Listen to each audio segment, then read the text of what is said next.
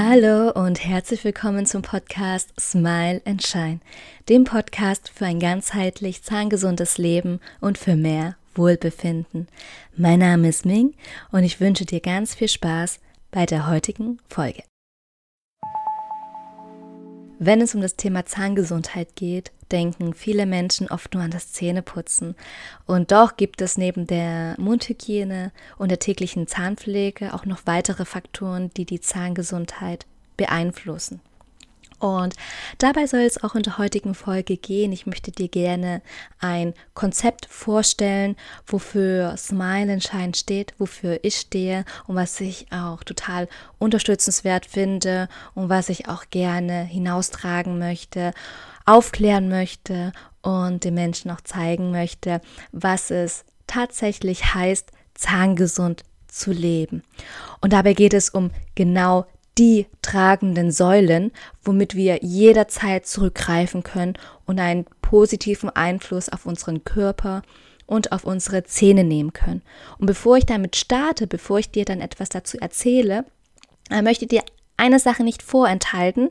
Und zwar bin ich im Internet auf ein Kon Konzept gestoßen, was in der kon konventionellen Schulzahnmedizin auch propagiert wird. Und das Konzept ist die vier Säulen für gesunde Zähne. Und das soll als einfache Orientierungshilfe bieten, um Karies zu verhindern, um die Zähne auch, ja, auch gesund zu erhalten. Ich habe mir das Konzept angeschaut. Ich kannte das Konzept auch schon zuvor, denn das ist ein Konzept aus der modernen Schulzahnmedizin, mit dem auch wir schon in der Schule, in der Kindheit konfrontiert wurden, als die Zahnärzte uns auch noch in der Schule besucht haben und da, äh, da Kontrollen durchgeführt haben. Und ich merke, dass es seit Jahren auch absolut oder auch seit Anfang meines Studiums absolut nicht der Ansatz ist, den ich verfolge, aber dir dennoch gerne einen Einblick und eine Zusammenfassung geben möchte und lass es einfach mal auf dich wirken und am Ende erzähle ich dir auch noch etwas über mein Konzept. Genau. Also, die vier Säulen für gesunde Zähne beinhaltet erstens gesunde Ernährung, zweitens die richtige Mundpflege, drittens Fluoride, also die Fluoridierung in der Kariesprophylaxe und die letzte Säule ist der Zahnarztbesuch. Also der jährliche Kontrollbesuch beim Zahnarzt. Und zusammengefasst sagt das alles aus, um Karies zu verhindern, um die Zähne gesund zu erhalten, geht es darum, sich auf genau die vier Säulen zu konzentrieren. Das heißt dann auch wiederum genau zuckerarme Ernährung, äh, zu integrieren. Das heißt, dass diese Art von Ernährung die erste Voraussetzung für gesunde Zähne ist. Also Zucker weglassen oder auch klebrige Süßigkeiten weglassen. Dann regelmäßig die Zähne putzen, regelmäßige Zahnreinigung zu machen, zweimal die Zähne, zweimal täglich die Zähne zu putzen, auch die richtige Putztechnik mm, anzuwenden und auch zusätzlich den Zahnschmelz noch intensiv mit Fluoriden härten. Und ich finde das Thema Floride auch super spannend und darauf werde ich dann auch in den nächsten Folgen nochmal näher darauf eingehen. Und bei den, ähm, bei den Fluoridierungsmaßnahmen soll das über fluoridiertes Speisesalz dann auch erfolgen und ähm, auch über fluoridhaltige Zahnpasta. Und wenn möglich auch bei den regelmäßigen Kontrollen soll auch durch den Zahnarzt ähm, Fluoride aufgetragen werden, um den Zahn noch zusätzlich zu härten und auch noch zusätzlich ähm, ja, zu stärken. Und das wird dann auch ähm, empfohlen, da ähm, ja, Fluoridierungsmaßnahmen auch durchzuführen. Hört sich alles gut an, aber wo liegt da denn überhaupt das Problem? Ja, das äh, Problem liegt äh, eigentlich schon daran, dass in unserer heutigen modernen Ernährung ähm, vieles falsch läuft. Denn unsere Ernährung in der heutigen Gesellschaft macht uns süchtig. Die moderne Ernährung ist nährstoffarm und unser Wohlbefinden wird dadurch auch ähm, psychisch beeinflusst. Und warum sage ich hier dass es uns süchtig macht. Denn die heutige Lebensmittelindustrie jubelt uns äh, Zucker in unserer Nahrung unter und wir wissen auch überhaupt gar nicht mehr, wo überall, wo überall Zucker enthalten ist. Denn Zucker ist auch nicht gleich Zucker. Und äh, Zucker hat auch unglaublich viele Namen, viele versteckte, viele verdeckte Namen, wo wir auch am, ja, am Anfang auch überfordert sind, was es denn überhaupt alles bedeutet. Und da möchte ich dir einfach noch eine kleine Liste geben. Ähm, welchen Synonym Zucker in der Lebensmittelindustrie und auch auf der Zutatenliste dann noch alles hat. Es kann sein, dass äh, Zucker anders heißt, wie zum Beispiel Glucose oder Fructosesirup oder Fructose-Glucose-Sirup. Das ist dieses High Corn ähm, Fructose Sirup, ähm, was dann auch wirklich äh, schädlich für uns, für unseren Körper, für unseren Organismus da noch ist. Es gibt auch dieses Malzextrakt oder Gerstenmalzextrakt oder auch Maltodextrin oder alles, was mit Dextrin da noch zu tun hat. Und daher ist es auch wichtig, wieder einen Schritt zurückzugehen. Und wir müssen also wieder lernen, unsere Ernährung zu ändern. Wir müssen auch lernen, ähm, welche bestimmten Nahrungs- und Lebensmittel uns denn wieder gesund macht und auch welche nicht. Und deshalb reicht es auch nicht aus zu sagen, zahngesunde Ernährung heißt, den Zucker einfach wegzulassen oder sich zuckerarm zu ernähren. Und des Weiteren geht es nicht darum, nur Symptome zu behandeln. Symptome meinte ich damit, ähm, wie zum Beispiel durch, durch eine Zahnreinigung die Plaque, also den Zahnbelag oder den Zahnstein bei der ähm, bei der professionellen Zahnreinigung oder beim täglichen Kontrollbesuch vom Zahn, beim Zahnarzt zu entfernen. Zahnstein ist so dieses festere Plaque, was sich dann vor allem im Unterkiefer an den inneren, äh, an der inneren Seite der Schneidezähne äh, bildet, zu entfernen. Und das wiederum ist vielleicht kurzfristig von Nutzen, aber doch an die eigentliche Wurzel oder an das Übel gelangen wir so mit eigentlich nicht, denn letztendlich ähm, können wir, haben wir Einfluss darauf, ob sich Zahnstein bildet oder nicht. Und wir sollten deshalb auch wieder lernen, die Ökologie, also das Zusammenspiel des Mundes dann auch wertzuschätzen oder auch zu schätzen.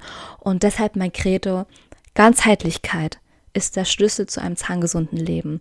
Und ähm, ja, es, es geht dabei um einen neuen, um einen langfristigen und nachhaltigen Lebensstil, der entscheidend auch dazu beiträgt, dass ein Mensch oder dass wir auf allen Ebenen, also körperlicher Ebene, geistiger und seelischer Ebene, auch wieder gesund werden. Und das ist das, was ich auch gerne mit dem Podcast bewirken möchte. Ich möchte gerne mal über den Tellerrand schauen. Ich möchte dir äh, dein, dein ähm, Horizont erweitern, deinen Blick auch ändern und erweitern, um einfach zu schauen, ähm, was es tatsächlich heißt, auch äh, zahngesund zu leben und auch gesunde Zähne zu haben, um da auch wieder viel mehr Lebensfreude und auch viel mehr Lebensqualität daraus äh, schöpfen zu können. Und ja, wie ich auch schon bereits gesagt habe, geht es genau um die tragenden Säulen, ähm, womit wir zurückgreifen können, um da auch einen positiven Einfluss äh, nehmen zu können.